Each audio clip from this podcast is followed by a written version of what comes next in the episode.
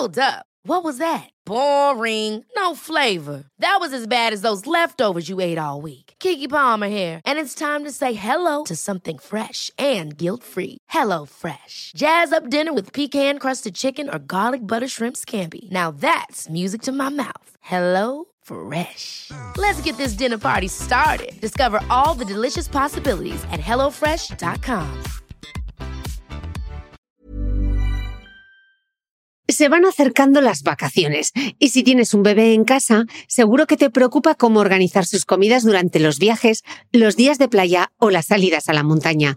Una opción cómoda y muy socorrida son los potitos de Nutriben, porque saben cuánto te preocupa dar a tu bebé tarritos nutritivos y con todas las garantías. Los potitos se preparan aquí en España con los mejores ingredientes, como frutas, verduras, carnes o pescados, y solo emplean aceite de oliva virgen extra. Esos ingredientes tal cual se trituran, cocinan y se envasan al vacío para su correcta conservación. Y ya sabes que igual de importantes son los ingredientes que lleva un alimento como los que no lleva.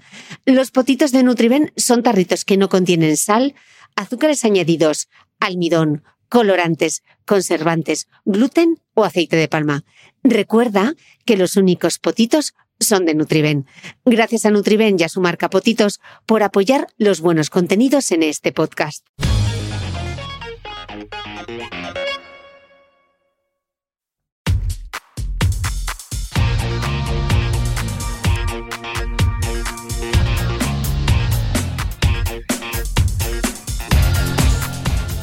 Hola, soy Cristina Mitre, periodista y autora del blog The Beauty Mail. Bienvenido a este nuevo episodio de mi podcast, un espacio semanal en el que entrevisto a grandes expertos de la salud y el bienestar para que aprendamos juntos a vivir mejor.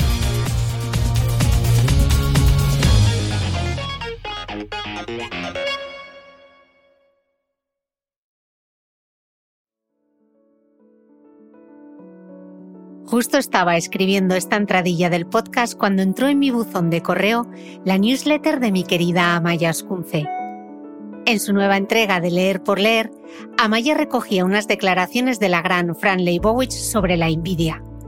La emoción que hoy diseccionamos en el podcast con una de mis invitadas estrella, Patri psicóloga. Enseguida quise buscar esa declaración de Fran y segunda coincidencia, lo había contado en el programa de radio Fresh Air de Terry Gross, quien es quizá, junto a Tina Brown, una de mis entrevistadoras favoritas con permiso de Oprah Winfrey. Le preguntaba a Terry a la iconoclasta Fran si siempre se sentía cómoda consigo misma, y Leibowitz lo dejaba claro.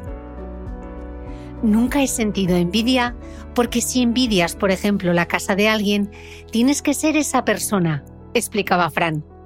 Vamos, que además de la casa te llevas el pack completo, sus neuras incluidas. En el episodio de hoy hablamos de la envidia, un tema casi tabú pero universal. Comprender nuestras emociones nos ayuda a entendernos y a cambiar nuestro comportamiento, porque la envidia se puede transformar en admiración y esto nos acerca al amor.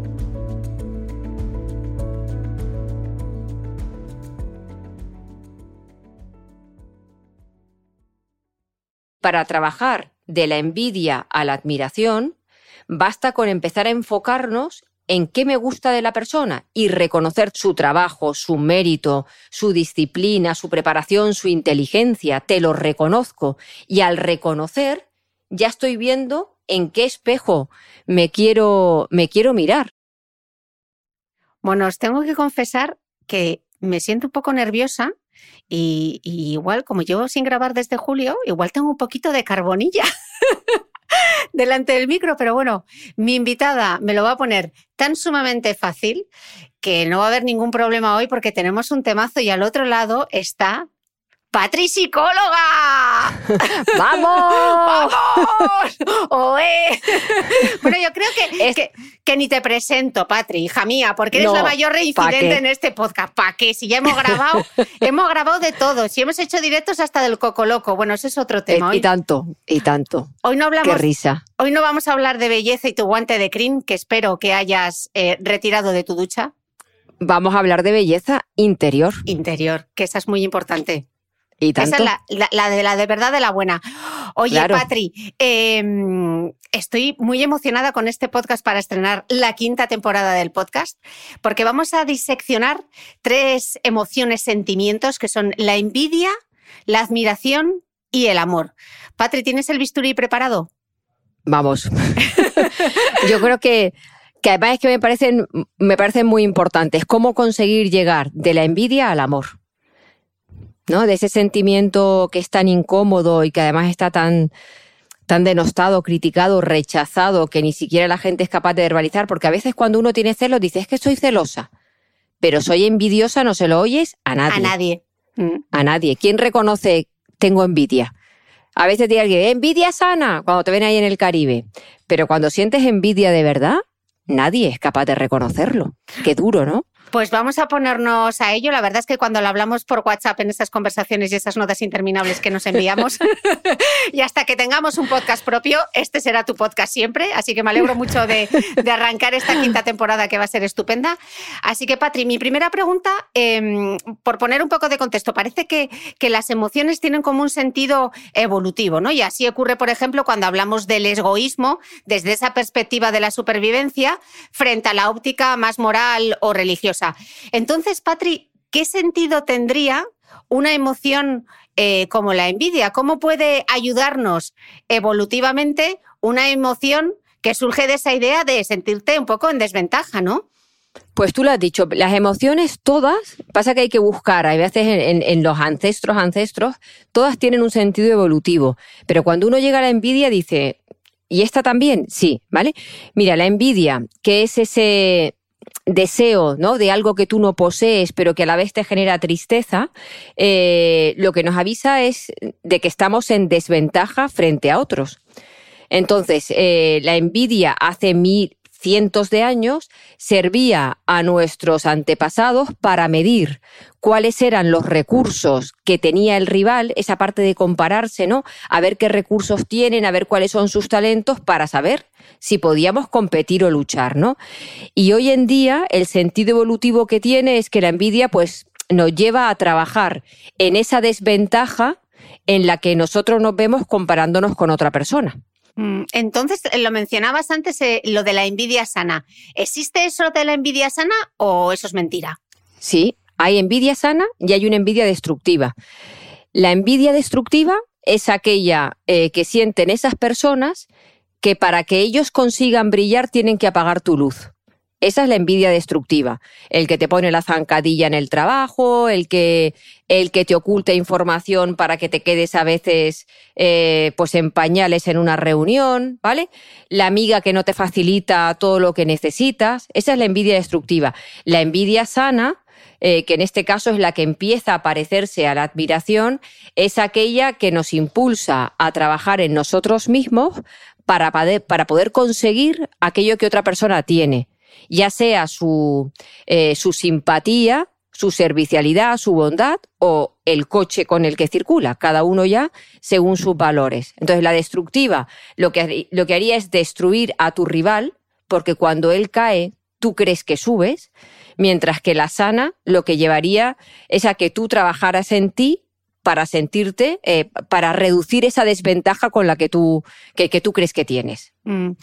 ¿Cuál, ¿Cuál sería entonces la diferencia, Patri, entre tener envidia y tener celos? Bueno, yo creo que son dos sentimientos distintos. La envidia, como eh, comentábamos, es eh, sentir esa desventaja frente a algo que muchas veces además achacamos qué suerte tiene, este es un enchufado, ¿no? Sabemos que hay alguien que de alguna manera nos supera. Los celos, en cambio, sería una emoción en la que yo tengo miedo a perder algo que es importante para mí. Y lo puedo perder porque yo creo que soy una persona insegura, que no estoy a la altura, que no soy digna de ser amada o querida por esta persona, que, que esta persona va a encontrar a alguien mejor a quien yo puedo envidiar o a quien yo envidiaría, ¿no? Si mi pareja me deja por alguien que yo creo que es más inteligente, más simpática, más bondadosa, más guapa, más alta, sentiré envidia también por esa persona. Pero los celos es por la pérdida, por el miedo a la pérdida. Mm. Eh, Patri, los estudios eh, psicológicos han demostrado que sentimos más envidia hacia aquello que está por venir que respecto a aquello que ya ha pasado. ¿Cómo se explica esto? Pues Pues, pues es así, se explica. Eh, nosotros, por ejemplo, si tú a mí, tú imagínate que eres una persona que estás deseando que tu pareja te pida casarse. ¿Vale? Eh, bueno, pues eres tradicional y te gusta que sea tu pareja quien te pida matrimonio. Y de repente tu amiga te cuenta eh, que su pareja se lo ha pedido y que están planificando la boda. Ahí hay envidia. porque no me pasa a mí? Qué injusto. Y fíjate, ella, ella sí. Ahora, yo voy sintiendo envidia a medida que aparece este suceso futuro, pero en el momento en que pasa de largo, la envidia se reduce.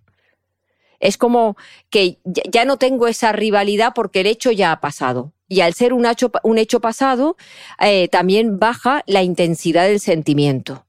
¿No? Entonces, igual un consejo que aquí podríamos dar a la gente que siente envidia es que tranquila, que esto también pasará. O sea, esto que ahora te preocupa tanto porque está a punto de llegar, pues como cuando hay una, cuando una mujer quiere quedarse embarazada y se queda embarazada su hermana, su prima, su amiga, y tú ves que a todo el mundo le pasa eso, algo, eso tan maravilloso que tú estás deseando y que a ti no te llega, pues eh, esas mujeres ya tendrán niños y ya te podrás acercar a ellas, porque en esos casos la envidia, la envidia entendido como que injusta es la vida porque no me pasa a mí, a veces nos lleva a tener hasta rechazo hacia esas personas a las que tanto queremos. Por un lado, nos alegramos muchísimo de que nuestra hermana se haya quedado embarazada, pero nos lleva a reconcomernos de por qué no puedo quedarme embarazada yo. Y, esa envidia nos lleva a separarnos y a distanciarnos y a evitar eh, pues a personas que, a las que amamos. Mm. Y aquí entraría en juego esa famosa teoría de la aceptación que tú tanto promueves, ¿no?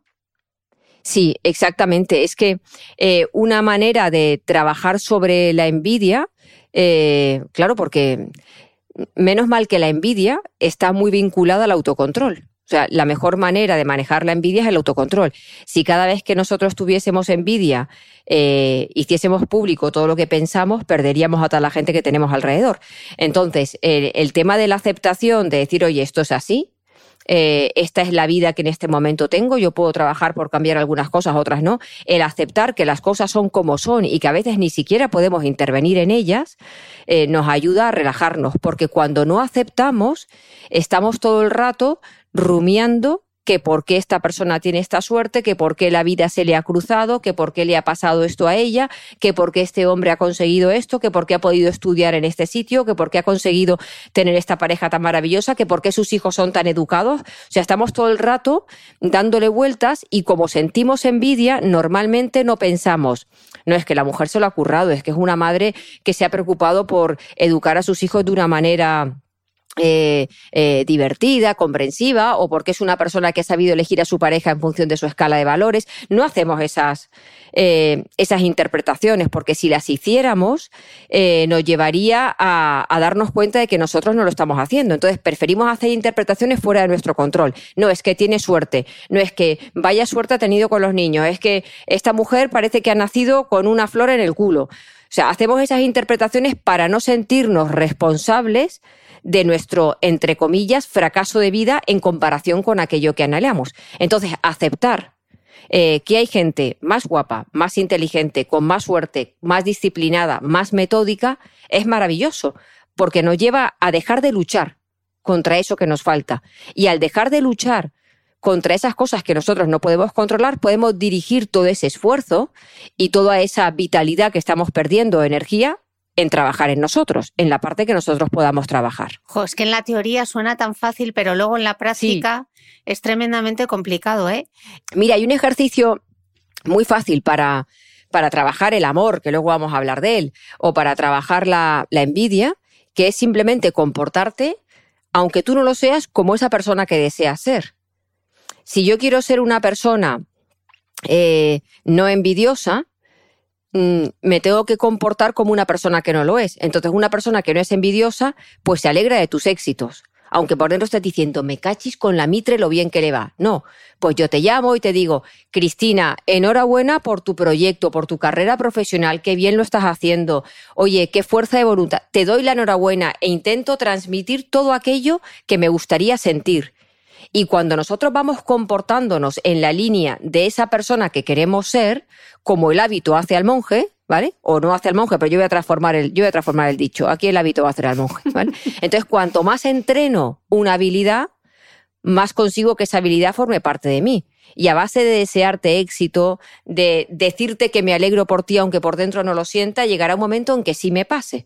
Entonces, a la gente que siente envidia, que se sienta tranquila, eh, lo primero es aceptar la emoción. Tengo envidia. Y tengo envidia, pues lo puedo sentir, porque verdad que yo, cuando yo me divorcié, bueno, me divorcié, cuando me divorciaron y me abandonaron la primera vez, eh, yo iba por la calle con mi hija de meses y veía esas familias que para mí eran tan bonitas y que era el sueño de mi vida, porque yo he sido una romanticona del amor romántico, de un matrimonio para toda la vida, con hijos maravillosos, y cuando yo iba por la calle y veía esas familias de la mano, me daba envidia.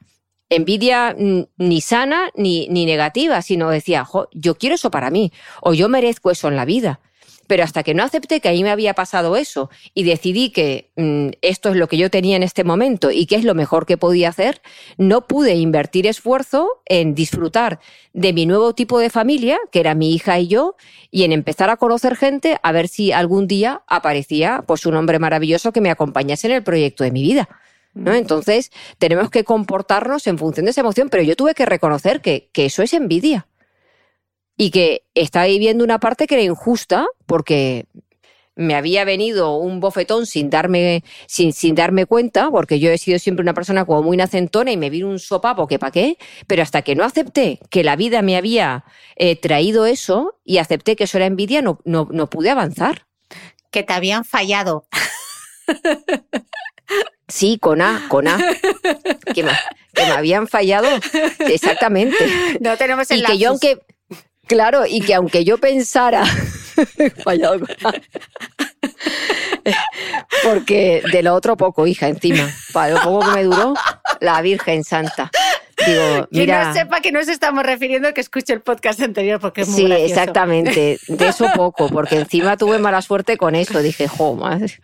que exactamente, y tú además te pones a, te pones a razonar algo que no se puede razonar. Pero si yo soy una mujer trabajadora, tengo valores, soy una, creo que soy una bellísima persona, digo, ¿esto cómo me ha pasado a mí? Pero no sirve de nada, porque la vida no te da aquello que tú te mereces. La vida, eh, en parte sí, las cosas que uno va sembrando, en parte las recoges. Si tú sembras bondad, lo normal es que que haya bondad que te venga de vuelta, pero es que hay cosas que el destino, la vida tiene para ti, porque intervienen otros protagonistas, como en este caso fue la persona con la que estaba casada, pues que, que no lo puedes controlar. Y hmm. eso lo tenemos que aceptar. La vida es así. Tú planeas y la vida dispone, ¿no? Exactamente. Mm.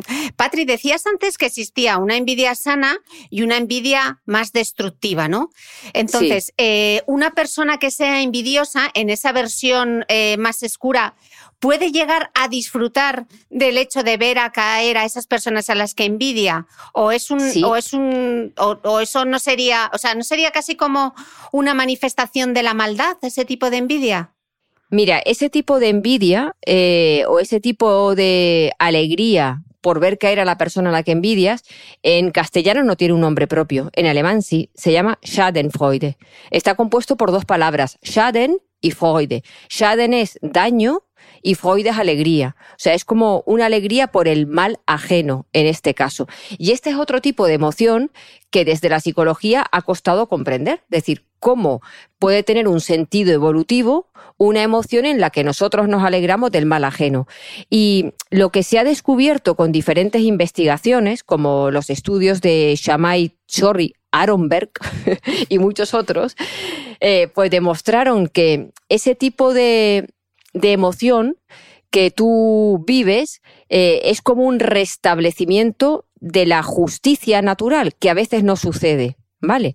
Por ejemplo, a mí, a mí ahora no me pasaría porque yo estoy muy trabajada, pero si yo a este persona con la que estuve casada la hubiese, la hubiese visto caer hace mucho tiempo, hubiese dicho, toma, toma. Es como decir, eh, por fin, no puede ser. Tú imagínate, no, tú imagínate una persona que ha sufrido mm, maltrato en el trabajo, eh, porque porque le han hecho moving, porque ha tenido un jefe autoritario, eh, pues cuando ve que a su jefe lo despiden, porque también trata a otras personas así, dice, toma, por fin.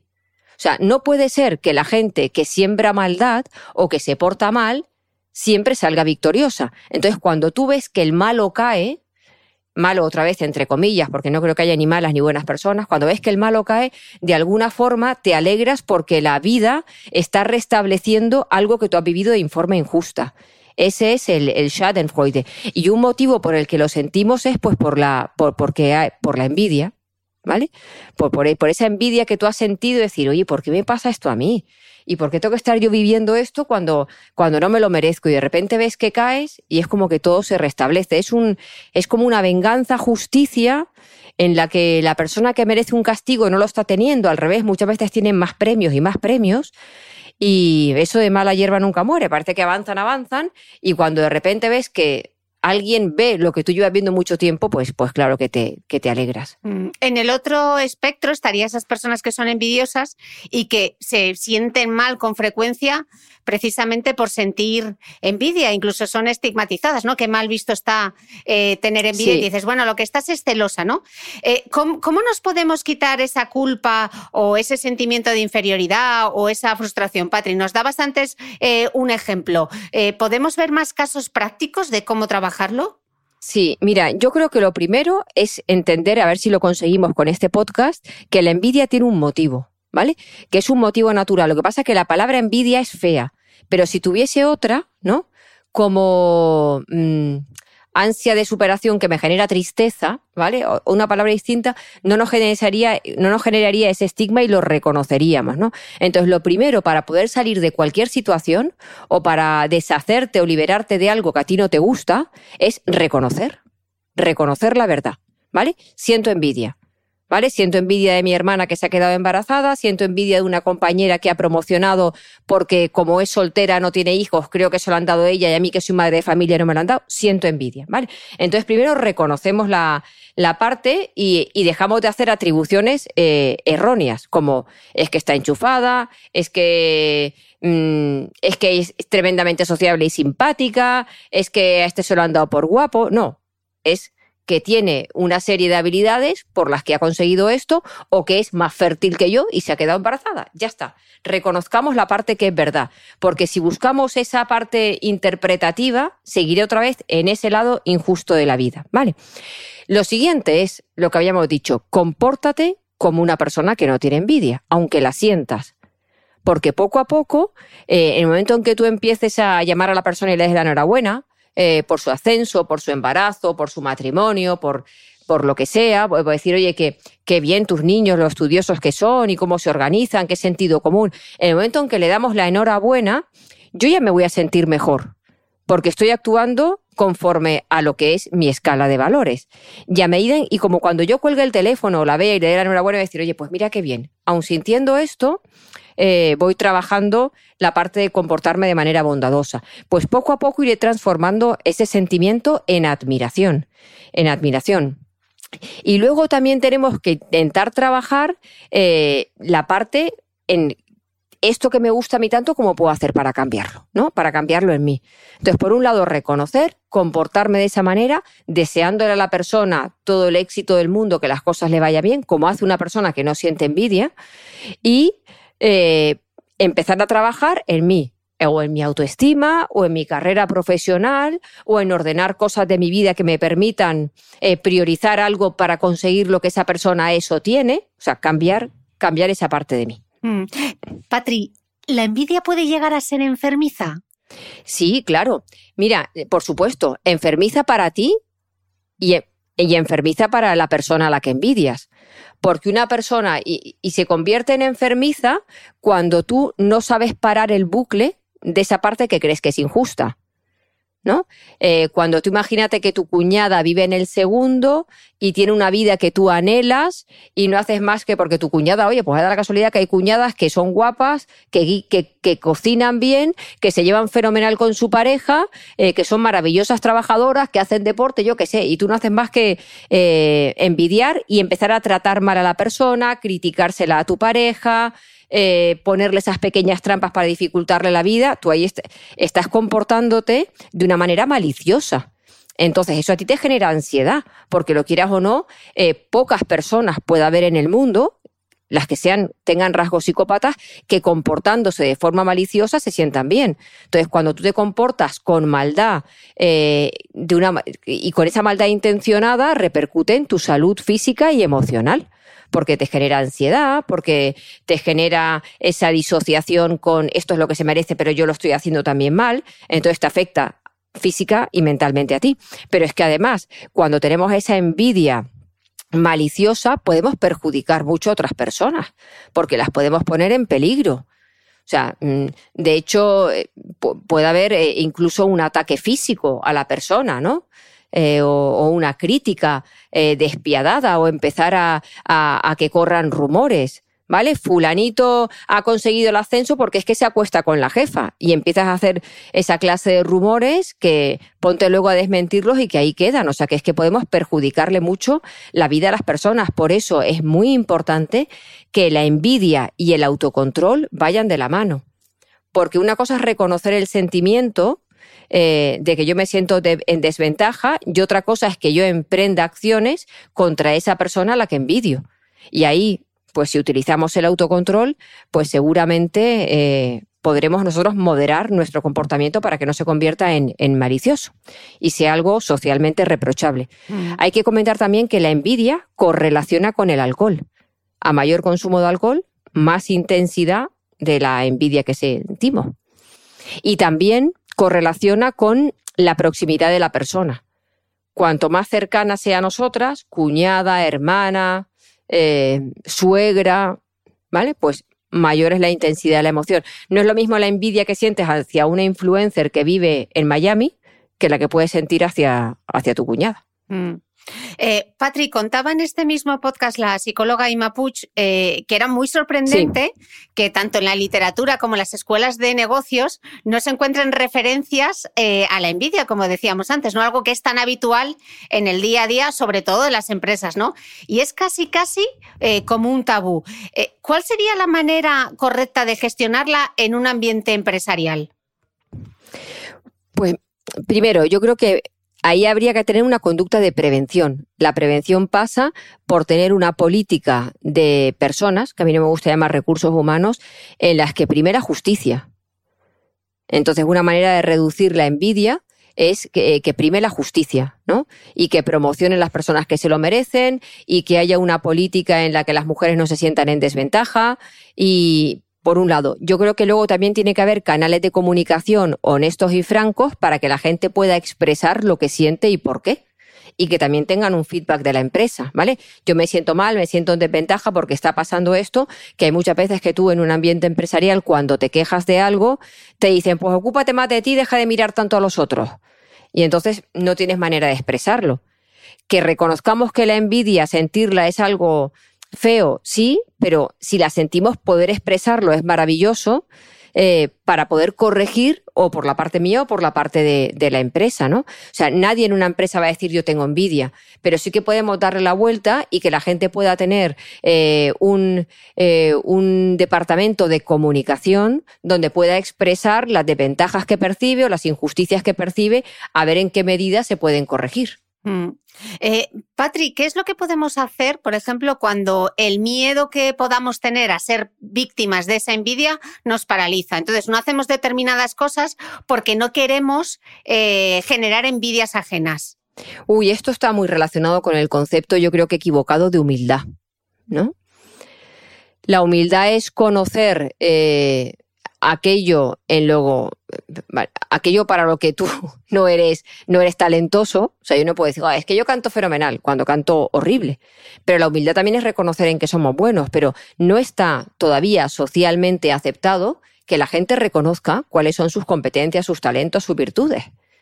Y yo creo que esto ayudaría mucho porque si las personas eh, en lugar de que se nos entrene para estar todo el día corrigiendo nuestros defectos, entre comillas, también se nos entrenara para ser conscientes de todo el valor, la dignidad y lo maravilloso que llevamos dentro, también seríamos personas menos envidiosas. Porque claro, por un lado estaríamos trabajando la autoestima y tendríamos una serie de pilares a los que aferrarnos. Entonces, si yo veo, por ejemplo, que hay alguien maravilloso eh, y que destaca en esto, pero yo sé que yo eso no lo tengo, pero tengo otras cosas increíbles, pues tampoco voy a sentir esa envidia. Pero una persona que no sabe reconocer cuáles son sus talentos, cuáles son sus bondades, eh, y ve a otra persona enfrente maravillosa, pues imagínate cómo se puede sentir. No soy esa persona, no tengo eso, pero es que no tengo nada. Entonces tenemos que potenciar que la gente aprenda a trabajar su autoestima, a retener un autoconcepto positivo, a reconocer en qué es maravillosa y que lo verbalice desde la humildad. O sea, no podemos ir por la vida diciendo, es que yo soy el crack, es que como yo no hay nadie. No, no se trata de eso. Pero si tú eres una persona que comunicas bien, dijo, pues a mí se me da bien comunicar, o a mí se me da bien sintetizar, o yo soy una persona muy práctica, o yo creo que soy una buena madre porque me parece que tengo como mucha ternura y mucho amor, comprensión, o sentido del humor con mis hijos o paciencia. Vamos a reconocerlo, porque cada vez que uno reconoce sus virtudes, también está recibiendo información propia de cómo es. Y claro, eh, una persona que se siente a gusto con ella misma, eh, con su manera de ser, con su manera de pensar, con su manera de estar en este mundo, no está mirando qué le falta en comparación con los demás. Mm. Eh, no sé si te ha respondido la pregunta. Me ha, me súper respondido. Estaba, estaba pensando en ello, en eso, en que muchas veces reconocer la belleza del otro no tiene por qué poner en duda la de, una, la, la de uno mismo, ¿no? O sea, reconocer las virtudes del otro eh, no quiere decir que tengas que criticar las tuyas o verlas en negativo, ¿no? Que muchas veces pasa, eh, ¿no? Exacto. Es que además todos tenemos belleza. Eh, interior, por supuesto, y exterior, porque no creo que haya un canon de belleza perfecto. Todos tenemos algo bonito.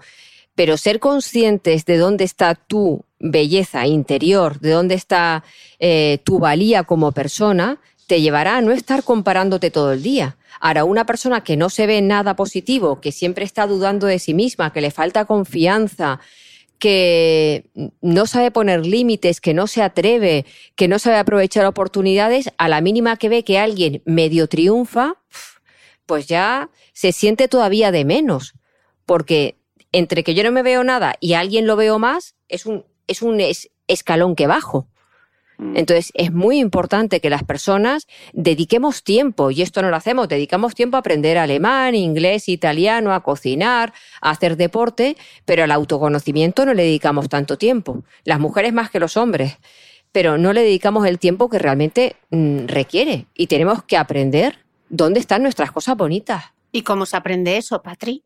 Uf, pues ahí, mira, ahora tengo un seminario con Perico eh, que se llama eh, Habilidades para una vida plena, en el que vamos a aprender a mirar para adentro, a mirar de qué manera podemos ilusionar a los demás, cómo podemos trascender, eh, cómo nos podemos proyectar, qué cosas tenemos que agradecer, eh, qué tenemos que amar de los demás y de nosotros mismos. O sea, hace falta mirar desde cuál es el propósito eh, que tengo en esta, en esta vida. Ah, ahora he leído una noticia muy bonita de un, de Luca, es un señor, un señor que ha adoptado a un bebé eh, síndrome de Down que había sido rechazado, la niña se llama Alba, había sido rechazada 20 veces por 20 familias por ser síndrome de Down y este hombre es un hombre homosexual que eh, hace tiempo que quería adoptar a un niño y hasta que no ha cambiado la ley por estar soltero no podía y al adoptar a Alba, esta niña con síndrome de Down que ahora ya tiene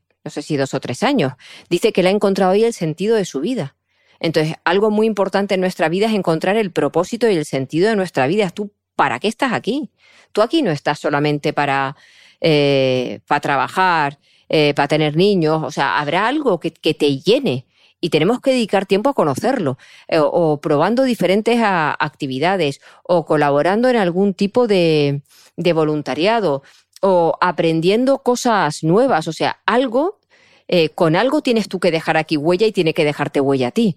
Y eso es pues probando, formándote, eh, trabajando todos estos conceptos psicológicos de autoestima, resiliencia, aceptación, yendo a seminarios. Bueno, pues igual que aprendemos una carrera profesional o un idioma al que le dedicamos muchos años, pues a nosotros mismos tenemos que estar dedicándonos tiempo toda la vida. También, también tenemos que aprender a, a entender qué sentimos, por qué lo sentimos, sea, es escucharnos, escuchar a nuestro, nuestro cuerpo y a nuestra cabeza. Mm. Patri, voy a abrir un pedazo de melón, preparada, que vas a salpicar. Vamos, ¿para dónde vamos?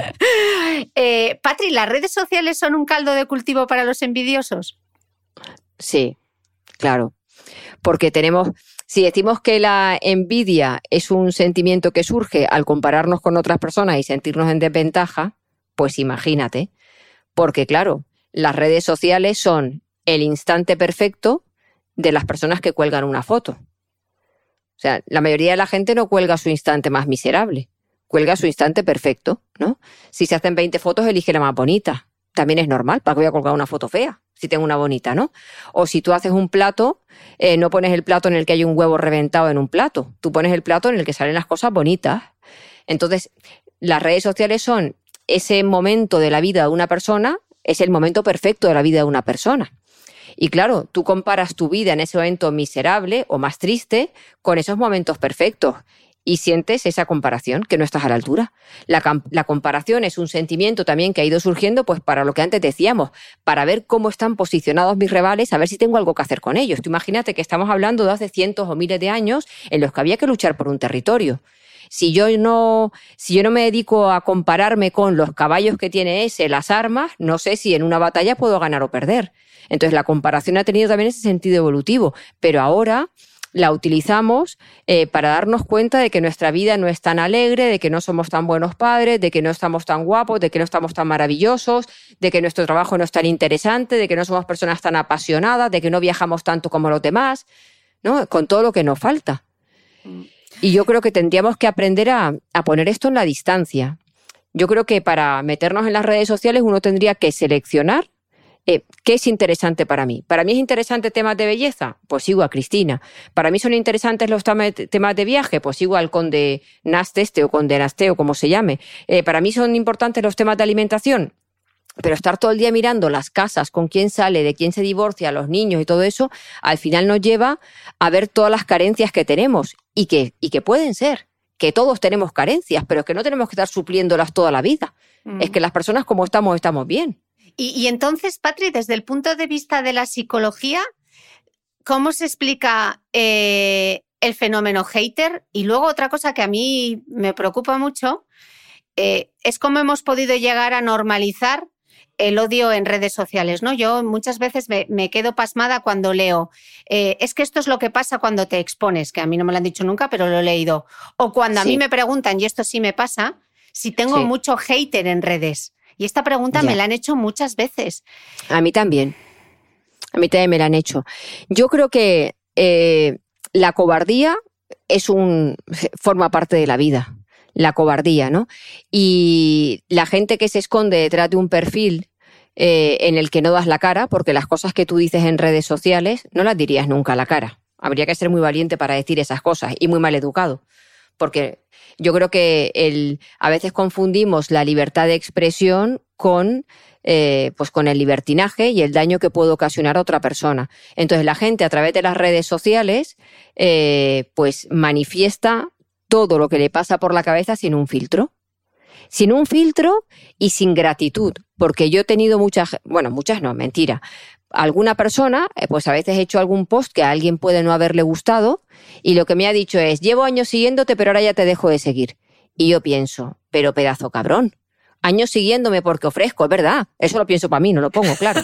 Y pienso, digo, digo, pero cabrito, o sea, años siguiéndome porque te he dado un contenido gratuito que te ha servido igual para reflexionar o y por un día que cuelgo algo que no te gusta, me sueltas la amenaza de te dejo de seguir. O sea, yo creo que la gente tiene muy poca gratitud. Muy pocos, ¿eh? Porque yo creo que mi comunidad, mi comunidad es muy linda. De verdad, tengo gente súper agradecida siempre. Pero es cierto que ves otras cuentas y hay gente muy, muy hater. Entonces, esa parte de hater es primero, hay mucha mala educación y la gente cree que porque yo sienta en este momento rabia, tengo que expresarla tal cual la siento. Y tenemos que darnos cuenta que en nuestra cabeza hay un filtro que separa lo que pienso de lo que tengo que verbalizar. Y que antes de verbalizar siempre tendría que pensar, oye, la persona que está ahí detrás, ¿le voy a hacer daño? ¿O mi intención es hacerle daño? ¿Por qué quiero hacer daño a esta persona? ¿Porque siento envidia de que tenga una posición aparentemente privilegiada a la mía o porque está en un lugar donde yo no voy a llegar nunca?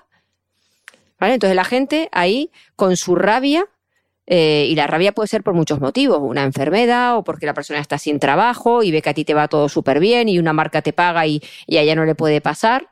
Entonces, a veces esa rabia que proyectan hacia ti ni siquiera es hacia ti. Es un sentimiento general de injusticia mundial o de lo que sea que les sale de esa manera. Entonces, eh, yo creo que hater, mala gente, no es. O sea, no creo que sea porque haya mala gente. Siento, lo que yo creo es que la gente no sabe manejar sus emociones. Y que cuando sienten esa rabia o de repente les has decepcionado con un post, te tienen que decir a la cara lo que piensan. Si esa gente fuese un poco más reflexiva, seguramente te perdonarían eso que no les ha gustado, como me pasa a mí cuando leo muchas cosas que no me gustan. Digo, pues esto no me ha gustado, pero es que ni opino, porque yo pienso, a esta persona no le interesa mi opinión y qué necesidad tengo yo de mancharle el muro. ¿Por qué? Porque a mí no me ha gustado. Si a mí nadie me ha pedido consejo en este muro hoy. ¿No? Entonces, yo creo que más que maldad y hater es que la gente no sabe gestionar sus emociones, que no nos enseñan desde pequeños una comunicación amable y una comunicación no violenta, que la gente confunde lo que siente con lo que tiene que expresar y luego sí, luego están, pues, pues la pequeña maldad que hay por ahí, pues está, claro, y te lo tienen que decir. Here's a cool fact. A crocodile can't stick out its tongue. Another cool fact, you can get short-term health insurance for a month or just under a year in some states. United Healthcare short-term insurance plans are designed for people who are between jobs, coming off their parents' plan, or turning a side hustle into a full-time gig. Underwritten by Golden Rule Insurance Company, they offer flexible, budget-friendly coverage with access to a nationwide network of doctors and hospitals. Get more cool facts about United Healthcare short-term plans at uh1.com. Ever catch yourself eating the same flavorless dinner three days in a row? Dreaming of something better? Well, HelloFresh is your guilt-free dream come true, baby. It's me, Kiki Palmer.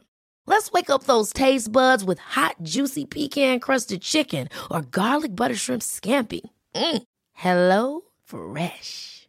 Stop dreaming of all the delicious possibilities and dig in at HelloFresh.com. Let's get this dinner party started.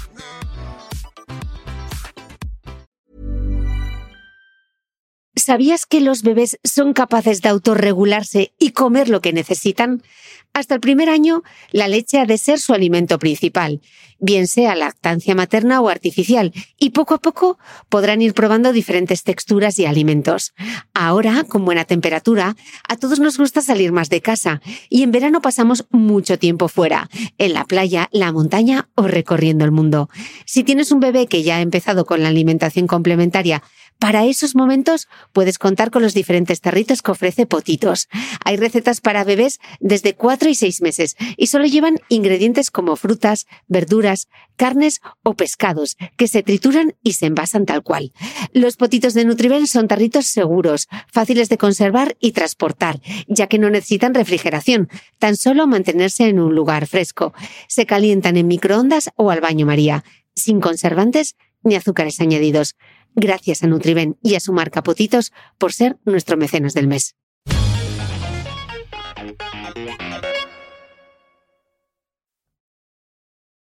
Sí, te lo dicen por ahí o hay hilos en internet, Sí, páginas sí. web que sacan, ne- sacan negocio de foros en los que la gente entra a, a criticar o a hablar Sí, mal de me otra meto. gente. Mm. No, no, bueno, vamos, eh, ni muerta. Pero a mí me cuesta os- todos esos grupos cerrados donde la gente entra directamente a despellejar, ¿no? Y, y ya no solo que esa gente dedique su tiempo a eso, sino que lo que me parece más repulsivo de todo es que haya empresas que se están lucrando de esos hilos en Internet, porque al final ahí hay publicidad programática, hay publicidad de muchas marcas, porque esas Pero páginas Mitre, web... la, la gente que ha visto en la tele, la gente ha visto en la tele programas basuras en los que se despelleja a la gente que tenemos, a, a la gente conocida. Entonces, si tú eres famoso y eres rico y te va bien la vida, parece que solamente por eso, o si eres futbolista y ganas mucho dinero, ya tengo derecho a criticarte. Si no, no haber nacido ser rico, no haberte expuesto, como tú decías. Entonces, si en televisión hay programas en los que se debe pagar millonadas a los colaboradores porque hagan eso, yo también quiero hacer eso en un chat. Eso es lo que la gente entiende. Es que se ha normalizado esa crítica eh, brutal contra, contra las personas. Y además luego aparecen los fenómenos estos sociológicos en los que dentro del grupo tú te sientes apoyado. Y si el grupo está criticando, pues yo también. O sea, empatizo con esos otros haters y aquí es como mi momento para soltar todo lo que tengo. Pero yo de verdad creo que más que es cierto que esa crítica recae en una persona, pero yo creo que deberíamos despersonalizarlo. Yo no creo que sea contra la persona, es que tengo una vida frustrante, eh, una vida con la que no estoy a gusto y por algún lado tengo que reventar. Y en lugar de solucionar mi vida, que es más complicado, trato de humillarte a ti y saco fuera todas mis emociones. Por eso creo que es una mala gestión de las, de las emociones. Yo cuando me encuentro con alguna persona el otro día en el gimnasio, pues eh, cuando llegamos limpiamos un poco las taquillas con el gel y todo eso. Y claro, yo llegué, vi una taquilla abierta y la cerré porque era temprano por la mañana y no vi a nadie. Resulta que había una, señor, una señora mayor detrás. ¿Quién ha cerrado mi taquilla? Digo yo. Muy mal. O sea, como, como muy avinagrada. Eh, empapelándolo todo, o sea, un poco obsesiva con el tema del COVID. Y yo pensé, ¿esta mujer qué tiene en su casa? O sea, no pensé que era contra mí. Pensé, digo, esta mujer tiene un problema en su casa, digo, porque no se puede tener esta mala, esta mala folla, como dicen en Granada. Esta mala folla granaína no se puede tener en Zaragoza. ¿No? Entonces, yo siempre trato de buscar que esa persona tiene algún conflicto o con su pareja, o se está separando, tiene un niño enfermo, o tiene un trabajo que no le gusta, o ha salido de guardia y está agotada, algo le pasa para tener ese arranque. Que ya, que no, que, no es mi culpa, ya lo sé, pero eh, prefiero pensarlo así. Y yo creo que esta gente que sufre estos ataques debería verlo de esa manera. no es algo personal contra mí, da igual que yo me llame María o Pepa, si fuese Joaquina, estarían teniéndolo con Joaquina. Porque la gente tiene que desahogarse, pero lo hacen de una manera equivocada. Mm, buena estrategia. Eh, Patri, ¿puede ser que otro factor que provoque envidia eh, sea, por ejemplo, la competitividad con la que vivimos y sobre todo con la que trabajamos? Totalmente tú date cuenta que vivimos en una sociedad en la que más es mejor, eso está claro, ¿no? Eh, más es mejor y el éxito está medido en, el, en la marca de tu coche, el lugar donde te vas de vacaciones y el bolso que llevas. Entonces parece que cuanto más caro y más marcas tengas, parece que tienes más éxito en la vida. Y no nos damos cuenta que de esa manera estamos persiguiendo una felicidad que no existe y que realmente el bienestar emocional o esos momentos de felicidad, que el otro día leí una definición de felicidad que me encantó, que es cuánto de a gusto estás con tu vida. ¿Vale? Estar a gusto con tu vida. Eh, si nosotros pensamos que el éxito está ahí, pues claro, alcanzar en una empresa hay 500 trabajadores y 3 jefes o 10 jefes.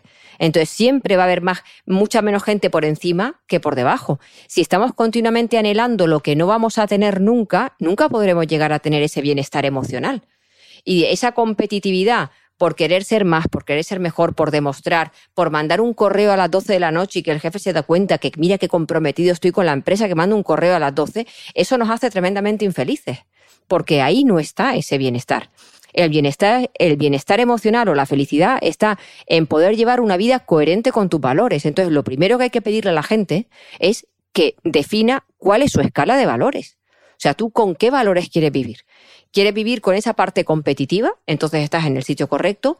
¿O quieres vivir una vida más serena, con más benevolencia, con más generosidad? Eh, porque en función de esos valores tenemos que empezar a trabajar en nosotros mismos para encarrilarnos por ahí. Mm. Pero está claro que esa vida competitiva y que yo creo que viene un poco de, los Estados Unidos, ¿no? Ese sueño americano, ese, ese Wall Street, ese llegar arriba a lo más alto, esos despachos de abogados increíbles que ganan mil euros por minuto, eh, pues, pues claro, nos, nos dicen que, que para vivir así y tener esos viajes, esos restaurantes, esos coches, tienes que trabajar de esa manera y no nos damos cuenta que a esa gente le va a dar un cáncer, un ictus, un infarto a una edad determinada como a cualquier otra persona que no tiene esa carrera que, tan competitiva y que al final mirarán para atrás y dirán, pero yo en qué he vivido, si me he pasado en el despacho 14 horas diarias y no he visto crecer a mis hijos, ni he disfrutado de un amanecer, ni de un ratito de lectura, ni de no hacer nada. Entonces, lo primero es plantearnos un poco qué vida queremos vivir. Entonces, ¿no hay una competitividad bien entendida? ¿Cómo se explica la competitividad en el deporte? Si un deportista no fuese competitivo, no habría, no, habría Olimpiadas. Sí, Claro, es distinto. Eh, yo creo que la competitividad bien entendida es la que mantienes contigo mismo. ¿no? O sea, lo, que tú haces para superarte siempre y cuando decidas superarte. Porque también nos enseñan desde pequeños que tenemos que estar siempre superándonos. Y si no, parece que eres un vago. Y no es así.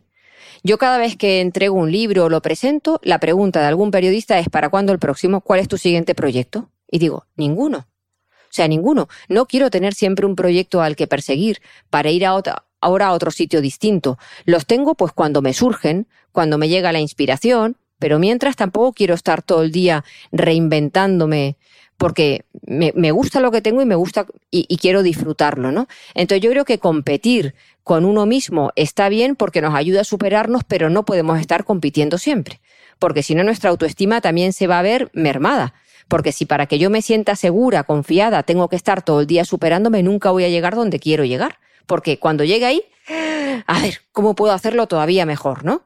Entonces, competir está bien y, por supuesto, eh, vamos a ver, los deportistas de élite, que son un sector muy pequeño de la población con un talento deportivo, una inteligencia deportiva increíble, que van a vivir una carrera profesional muy cortita, pues es normal eh, que tengan ese gen competitivo que les ayude a estar luchando por una marca, porque la marca forma parte de sus objetivos. Pero el resto de la población no nos pasa lo mismo. El resto de la población podemos disfrutar, de, igual que ellos también, de cada paso que vamos dando en, nuestra carrera profesional, en nuestra maternidad, pero no necesitamos que nuestros hijos sean los mejor vestidos, los mejor peinados, los más educados, los que mejor estudian. No necesitamos eso. Basta con que nuestros hijos sean felices. Entonces, eh, aquí yo creo que tenemos que encontrar un término medio. Mm. Patri, nos dabas una pincelada al principio y decías que la envidia se puede transformar en admiración. Eh, ¿cómo, ¿Cómo se logra? Danos las claves. Vamos a ver, primero entender que, que se, por qué es importante sentir admiración, ¿vale? Yo creo que sentir admiración es importante porque es un signo de, de bondad, de belleza y es un signo de humildad. Eh, el momento en que yo digo, jo, Cristina, eh, admiro cómo has eh, reconvertido el periodismo con el tema de los podcasts, estas entrevistas tan bien preparadas, ¿no? Yo con eso, con esa admiración hacia tu trabajo, y te lo digo de manera sincera, creo que tú has hecho aquí, has abierto, eh, bueno, pues un, un nuevo canal que no estaba, que no estaba definido en España. Creo que has hecho una maravilla. Y yo siento admiración. Y mi admiración es porque lo que estás haciendo es belleza belleza porque lo que haces es bonito, está preparado, ayuda a un montón de gente, e impartes conocimientos, ¿no? Entonces, la admiración, a diferencia de la envidia, lo que hace es facilitarnos el aprendizaje eh, y hacer que queramos ser, que queramos ayudar y ser más generosos. En el momento en que yo admiro tu trabajo, quiero aprender de ti. Y te pregunto, ¿Qué micrófono te has comprado? ¿Con qué haces esto? ¿Con qué técnico trabajas? ¿No? Entonces yo creo que la admiración es un sentimiento que nos hace sentir bien, nos enriquece, eh, nos focaliza en, en lo positivo, porque cuando yo admiro tu trabajo, estoy pensando en cómo lo has logrado, cómo te mm. preparas la entrevista. Hay veces en que yo te he dicho, queremos contactar con gente de personas de bien, ¿a quién puedo llamar Cristina? Eso es porque te admiro. Si yo no admirara tu trabajo, no te preguntaría a ti preguntaría a otra persona, ¿no? Entonces nos ayuda, pues eso, a, a, a ser más generosos, a fomentar el aprendizaje y para trabajar de la envidia a la admiración, basta con empezar a enfocarnos en qué me gusta de la persona y reconocer. ¿Te acuerdas cuando decíamos cómo cambiar de ser envidiosos? Pues empezando a reconocer a la persona, su trabajo, su mérito, su disciplina, su preparación, su inteligencia, te lo reconozco. Y al reconocer, ya estoy viendo en qué espejo me quiero, me quiero mirar. ¿no? Eh, eh, o sea, la manera de transformar envidia a admiración es, eh, es empezar a reconocer todo lo que me gusta de ti que yo no tengo y luego ver cómo puedo trabajarlo para empezar a, a poder acercarme a lo que valoro tanto de ti. Mm. Es de esas cosas que, como dices tú, te facilitan la vida. ¿Cuánto más fácil es vivir admirando que envidiando, no? Te hace sentir Totalmente. mejor. Totalmente. Primero es un sentimiento mucho más bonito, porque la admiración es un sentimiento parecido al amor, mm. ¿no? Eh, estás amando esas cosas que, que, que tiene esa persona que no tienes tú. Y luego es un sentimiento que no nos genera rechazo hacia nosotros porque, admirar algo forma parte de la humildad. Yo creo que la humildad es maravillosa. Bueno, es reconocer que hay gente que te supera, en el buen sentido de la palabra, en muchas cosas que te gustaría poder tener a ti. Y reconocerle esa, eh, esas virtudes que, tiene la persona. Entonces yo creo que además genera sentimientos como de pertenencia, de, comunidad. Mm, y la admiración influye de forma positiva en nuestra salud física. Hay un estudio que dice que reduce los procesos inflamatorios. Pues todos admirar. Patri, si, si esa admiración dices que nos acerca al amor, ¿podría ser entonces el antídoto al egocentrismo? Sí, claro. Claro, en el momento en que tú empiezas a admirar a una persona, ya dejas de verte a ti como la diosa, ¿no? Eh, por supuesto que creo que, puede ser el antídoto. Sí, sí, el egocentrismo yo creo que de hecho es algo que nos separa de, las personas, el yo, yo, yo, yo, yo, ¿no? Y en el momento en que tú empiezas a admirar, es que estás abriendo tu mente a, la humildad, a la, que, para mí es que la humildad es maravillosa, ¿no?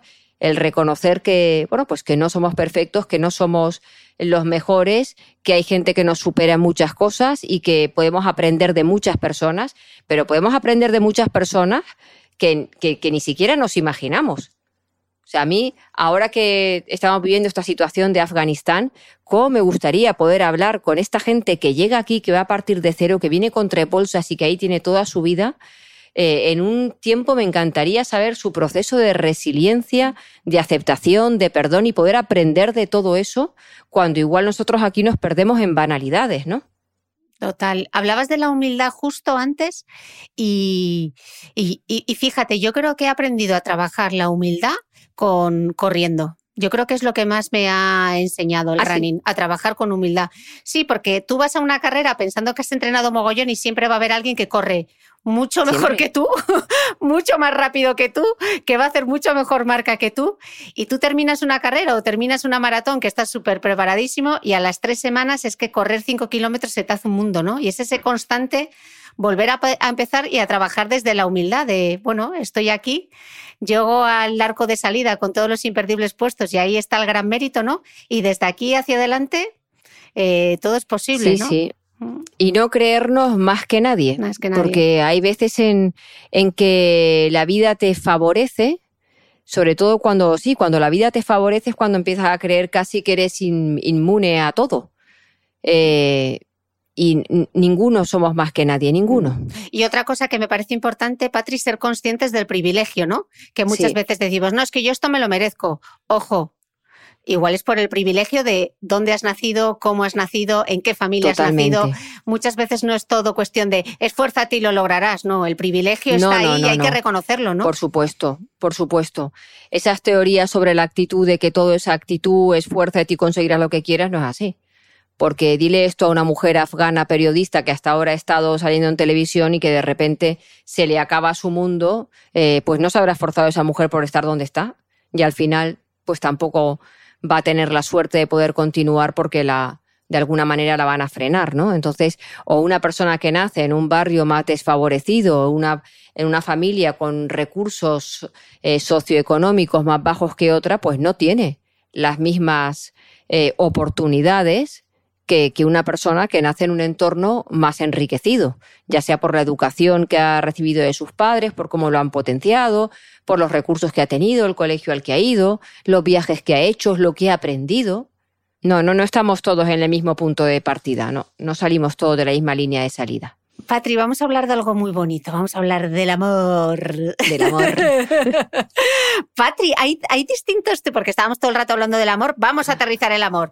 Patri, ¿hay distintos tipos de amor o el amor es uno?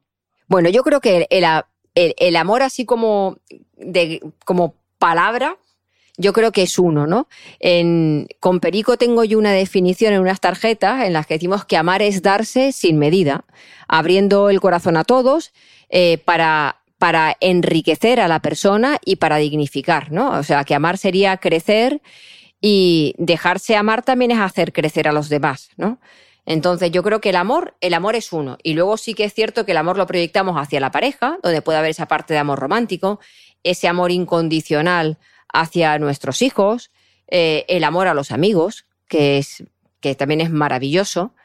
Eh, o sea, el amor a los animales, el amor a las plantas, hay gente que tiene amor hacia, hacia el arte y que, ¿no? Y, que sufre incluso el síndrome ese de Stendhal cuando ve una obra de arte que se pone a llorar y tiene hasta una crisis de angustia. O sea que el amor lo podemos derivar hacia personas, hacia cosas, hacia un entorno, hasta que sea un, sentimiento propio de, de gratitud.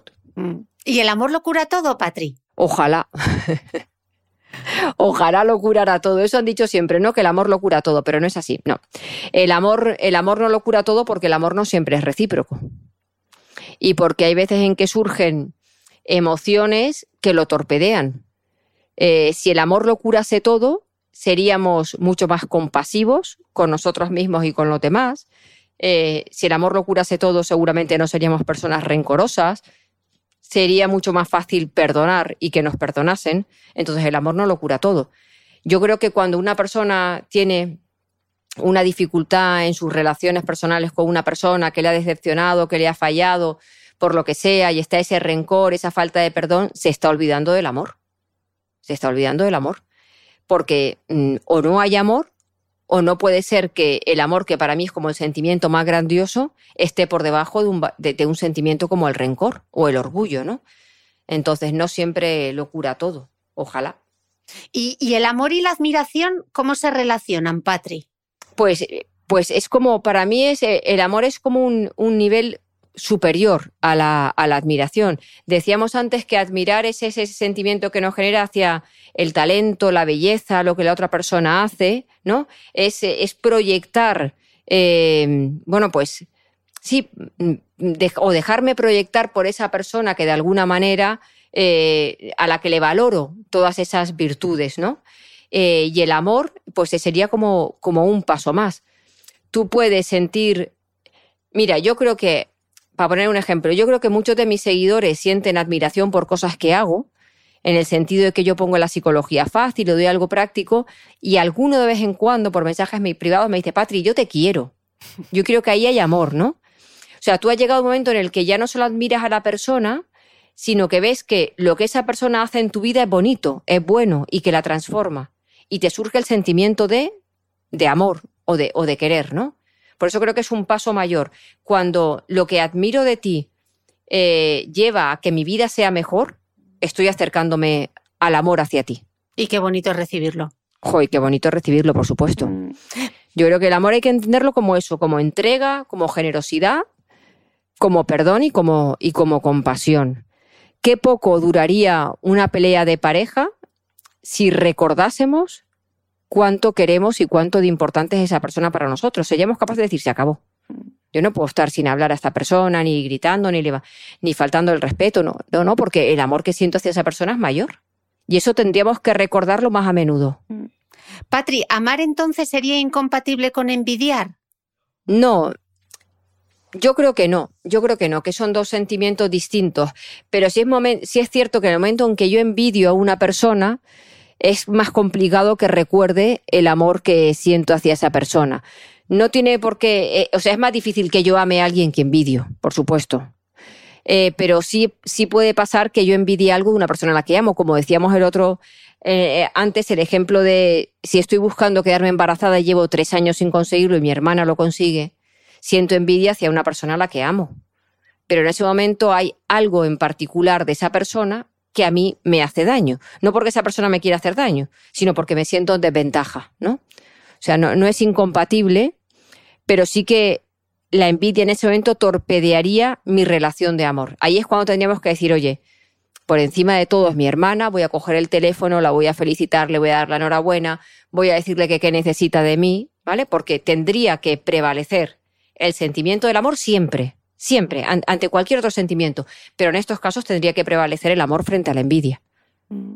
Eh, Patri, hablas, estábamos hablando del amor y, me gustaría hablar de la amistad, que es un amor distinto a este, al amor romántico, y sobre todo la amistad entre mujeres. Eh, la periodista Dolly Ardeton escribía en su libro Todo lo que sé sobre el amor esto que me parece súper bonito. Dice, cuando estés buscando amor y parezca que nunca lo encontrarás, recuerda que probablemente ya has tenido un montón, pero no del tipo romántico. Es posible que este tipo de amor no te bese bajo la lluvia ni te proponga matrimonio, pero te escuchará, te inspirará y te ayudará a recobrarte. Te sostendrá cuando llores, celebrando cuando estés feliz y cantará All Saints contigo cuando estés borracha. Tienes mucho que ganar y aprender de este tipo de amor. Puedes llevarlo contigo para siempre. Manténlo tan cerca de ti como puedas. Eh, Justo tuve la oportunidad de preguntarle en, este episodio del podcast sobre la amistad femenina a la escritora Dolly Alderton y ella me decía esto. Simplemente, creo que es un tema que no se explota tan a menudo en la literatura, el arte, la cultura. La amistad entre mujeres se suele tratar en un contexto en el que es algo que haces mientras esperas a tener una relación romántica, como una forma de matar el tiempo. O en un contexto como en una película de terror en la que las chicas se ponen muy intensas y se lanzan conjuros o se apuñalan por la espalda, lo que sea. Y eso es simplemente mirar la amistad desde la perspectiva de una comedia romántica, como algo tonto, algo triste, y en ocasiones trágico, con sus altibajos. Sí, creo que a la gente le gusta ver eso reflejado porque no les quita mucho tiempo. Patrick, ¿cómo es de importante este otro amor, el de la amistad entre mujeres? Es algo en lo que quiero incidir eh, porque siempre se ha potenciado ese cliché de, las mujeres competitivas y envidiosas, de que somos nuestras peores enemigas en los trabajos y yo por lo menos esa no es la realidad con la que me he encontrado. Yo tampoco me he encontrado con esa realidad. Yo tengo que decir que mi experiencia en, la relación de amistad con mujeres y con hombres, eh, para mí ha sido algo casi más importante que mi familia. Yo siempre digo que a mí en, los momentos más duros de mi vida, que, que, han sido muchos, a mí me han salvado mis, mis amigas y mis amigos, ¿no? Entonces yo creo que es un amor eh, eh, casi incondicional porque tú puedes, cuando tú tienes una amiga de verdad, tú puedes hablarle de cuáles son tus fracasos y de los errores que has cometido y lo normal es que no te vaya a juzgar. Lo normal es que te acompañe, que sea compasiva y que, te impulse. Entonces, e, esas son las personas que en ese momento queremos, queremos escuchar.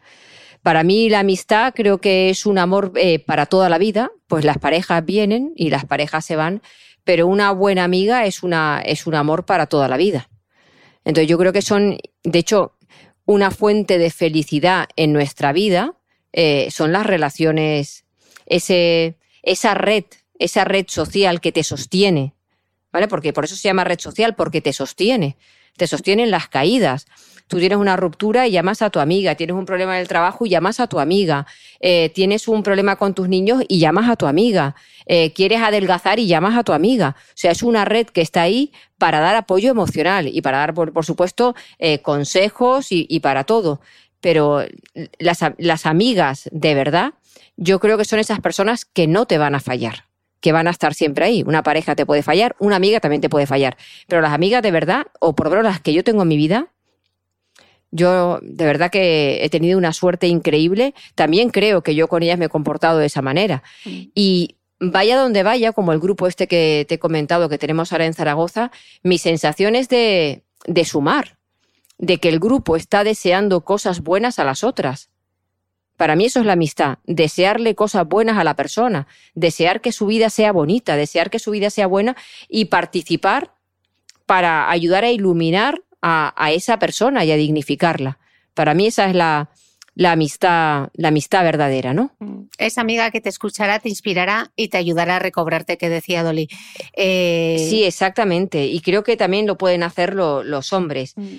Y no sé por qué, yo tampoco he tenido la experiencia esa de, de que las mujeres estamos criticándonos y que somos tan competitivas. No sé, igual es porque mi grupo no, no ha pasado, ¿no? Pero no tengo esa experiencia. Creo también que esto pasa como con las malas noticias, que suenan más que las buenas. Y que cuando esto ocurre alguna vez, pues, pues se habla mucho de ello, pero no creo que seamos las mujeres las que estemos todo el día tirándonos piedras. De hecho, ahora hay un concepto que es la sororidad femenina, con el que yo creo que estamos casi todas de acuerdo. O sea, de qué manera nos podemos ayudar y apoyar, eh, bueno, pues para ser nosotras mismas, para sentirnos seguras, para tener una vida digna. Bueno, lo decía Sheryl Sandberg, ¿no? Que el éxito de una mujer es el éxito de todas y yo sí que me lo creo. Totalmente, mm. totalmente, porque cuando tú ves triunfar a una mujer también es un espejo en el que, en el que reflejarte. Mm. Yo me alegro, por ejemplo, me alegro muchísimo ahora que las chicas de Estirando el Chicle lo estén petando y sean número uno eh, en podcast, porque pienso en el fondo, pienso, cuantas más estén ahí, cuantas más voces femeninas haya, quizá a mí no me descubran, pero si ven que Estirando el Chicle está número uno, dirán, y me ven a mí en el tercero, en el cuarto, o en el quinto o en el décimo, pues igual me descubren gracias a ella y puedo llegar a más gente, ¿no? Yo creo que eso es la competitividad bien entendida y la sororidad, ¿no? Exactamente, exactamente, sí, sí. Y yo creo que es importante reconocer que todos en esta sociedad tenemos derecho a un trozo de pastel mm. y que porque alguien tenga un trozo no te está quitando el tuyo. Que es que el pastel se irá haciendo cada vez más grande. Mm, que el éxito de otro no, no te anula, ¿no? También. No te anula, exactamente. Yo creo que la seguridad, una persona que se siente segura además, eh, es capaz de reconocer los éxitos de las otras personas y desearles que tengan más éxito todavía, porque su éxito no está anulando el tuyo. ¿No? Yo creo que todos tenemos una parcela, tenemos en este caso nuestra comunidad, tenemos una manera de comunicar, una temática y cada una desde su punto lo hace de la mejor manera que, puede.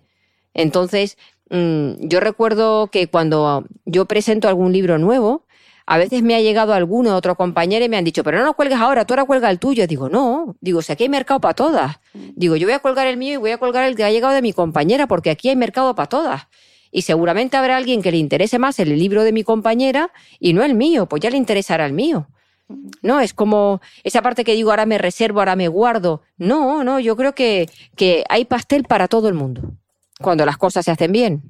Eh, Patri, tienes el libro de Somos Fuerza. Me gustaría que leyeses esa parte, porque la parte de la bondad de ese libro, o sea, tiene cosas maravillosas. Creo que junto con eh, Cuenta contigo es mi libro favorito de los que tienes y la parte en la que hablas de la bondad me parece súper bonita. Venga, vamos.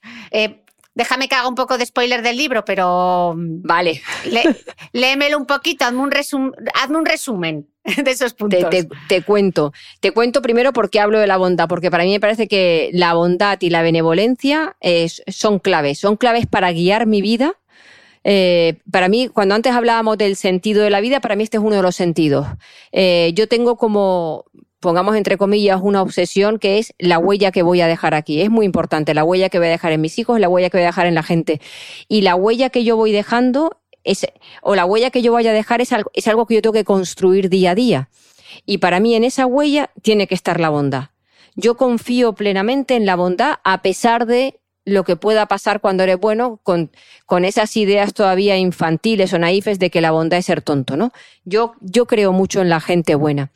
Entonces, en el libro lo que pongo es reflexiona, dedica tiempo a visualizarte como persona bondadosa y te pregunto, ¿quién quiero ser? ¿No? Piensa cada mañana en un cumplido que vayas a hacer a alguien. Piensa también en un favor que puedas hacer, aunque sea pequeño. Debes correr el riesgo, así también conocerás a gente tan generosa como tú que vale mucho la pena. Y digo correr el riesgo, Cristina, porque hay personas que dicen, ya, pero es que yo cuando he sido buena me han tomado el pelo. Pero pues tienes que correr el riesgo, porque te vas a encontrar mucha gente maravillosa que si no corres el riesgo no vas a conocer.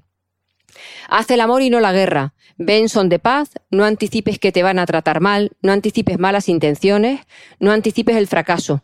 Piensa que la gente responderá, que te ayudarán a resolver tus dudas o tu problema. Siempre hay tiempo para enfadarte si no te respetan o te atienden como necesitas.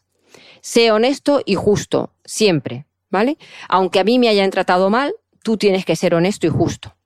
No seas clasista, no distingas, no hagas juicios de valor. Nos relacionamos con personas, no con profesionales, ni con razas, ni con religiones. Todas las personas merecen la mejor versión de ti mismo. Si hay algo que no soporto, y esto es mm, mío, es a los prepotentes y arrogantes que se creen por encima de según qué personas, a los que diferencian entre clases. Me repatean el hígado. Y si es de las pocas cosas que me repatean, y sí, es de las pocas cosas que me repatean el hígado. No hay mejor receta para dormir bien que una conciencia tranquila. Así que actúa en función de tu escala de valores siempre. Sé bueno, benevolente, educado, amable y si puedes simpático. Siembra, siembra, siembra, pero no esperes a la cosecha. Trata de que todo fluya, de que te salga sin medir y sin esperar el retorno. Así serás más libre para ser bueno.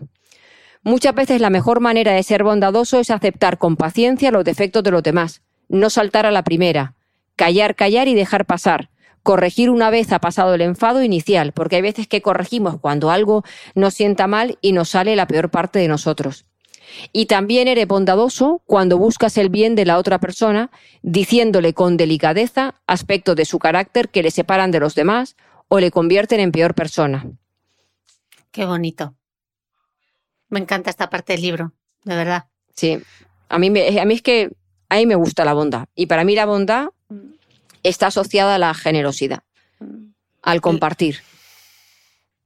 Ay, ojo, A la- no sé cómo no me demás. emocionando hoy, porque entre la, el amistad con las amigas, la bondad, la humildad. ¡Buah! ¡Qué viaje! Sí, ¡Qué tú- viaje! Tú, fija, y- y yo creo que a la gente habría que pedirle la siguiente reflexión. ¿Cuántas veces en tu vida te has encontrado eh, con amigas que te han fallado, que han competido contigo, y cuántas veces con gente que ha valido la pena? Yo creo que si hacemos un sumatorio de eso, nos encontramos con mucha más gente que ha valido la pena. Lo que pasa que hay veces en que una sola persona nos hace tanto daño eh, que, que limita ya todos nuestros juicios de valor. Si yo me limitara a juzgar a los hombres que tenían que llegar luego a mi vida después de mi primer matrimonio, estaría todavía sola, ¿no? Entonces, eh, yo creo que, que cuando alguien nos hace daño hace mucho ruido y con ello muchas veces también silenciamos el bien que nos hace tanta gente a nuestro alrededor, ¿no? Y esa gente que nos hace bien no es perfecta, también tiene cosas que no nos gustan, pero es que tenemos que dejarlas estar, es que no vamos a encontrar la persona perfecta que encaje con nosotros. Así que para también otro, otra recetita para tener amigos de calidad es que bajemos nuestro nivel de exigencia y que aceptemos a la gente tal cual es. Ya está. Yo me acuerdo de todas las fechas de los cumpleaños, de mis amigos, muchas veces de sus hijos, pero no espero que la gente lo haga conmigo. Pero luego tengo una amiga que es súper detallista conmigo con los regalos y yo a veces no tengo esa capacidad para encontrar el regalo perfecto. Entonces cada uno somos como somos y no podemos juzgar a los demás en función de las cosas que nosotros damos porque todos notan cosas distintas que a veces nosotros no caeríamos. Total. Amar, aceptar, humildad. Buah, Sí. Menudo viaje por las emociones que hemos hecho, Patri. Eh, te voy a pedir ya un último, un último ejercicio. A mí me gustan mucho esos post-it resumen que tú haces en tus redes. Sí, Eh, venga, dibújame un post-it mental, eh, resumen, que es muy difícil, de la hora y 11 minutos que llevamos. Pues podríamos poner una frase del tipo mm, pasar de, de la envidia a la admiración eh, o, o caminar de la envidia a la admiración pasa por aprender a amar de verdad, ¿no? Amar desde el corazón. Yo creo que podríamos dejar ahí esa, esa frase y, y- y que entrenásemos el amor. La gente decía, pero es que a mí, no, no, el amor hay que entrenarlo, comportándote simplemente como una persona amorosa. Patri, pues yo te quiero, te admiro. Y yo a ti, y yo a ti. Y qué placer estrenar esta quinta temporada contigo. Nos queda pendiente, Coco Loco, de mi corazón, hacer algún Sí, directo sí, de maquillaje y de pelo, que ya hemos hecho la cara y lo hemos resuelto bien. Me queda pasarte revista al maquillaje y al tema Y me estoy aplicando todo. Te lo, te lo prometo, ¿eh? Tú ya Hasta sabes, empiezo a disfrutarlo. eso es importante, el autocuidado y que sea disfrute. Sí, Patri, sí, sí. qué maravilla de, de- de charla. Sí. Creo que al otro chula. lado la han disfrutado muchísimo. Y bueno, no hay quinta temporada, así que vuelvas a repetir. Así que nos Exacto, escuchamos de nuevo en breve. Buscamos otro Hay temas tema. tan bonitos que iremos buscando. Millones Un beso, de bonita. gracias. Gracias, Patri. Adiós. Y a vosotros nos escuchamos de nuevo el próximo domingo. Y qué ganas tenía de estar de vuelta. Hasta la próxima.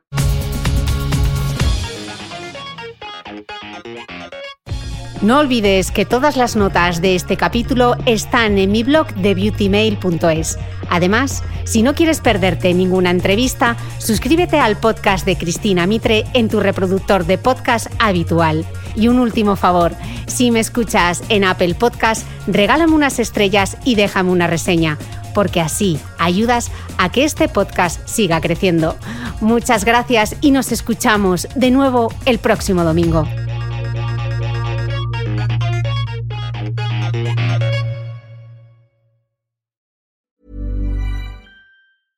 Even when we're on a budget, we still deserve nice things. Quince is a place to scoop up stunning high-end goods for 50 to 80% less than similar brands. They have buttery soft cashmere sweaters starting at $50, luxurious Italian leather bags, and so much more. Plus, Quince only works with factories that use safe, ethical, and responsible manufacturing. Get the high-end goods you'll love without the high price tag with Quince. Go to quince.com slash style for free shipping and 365-day returns.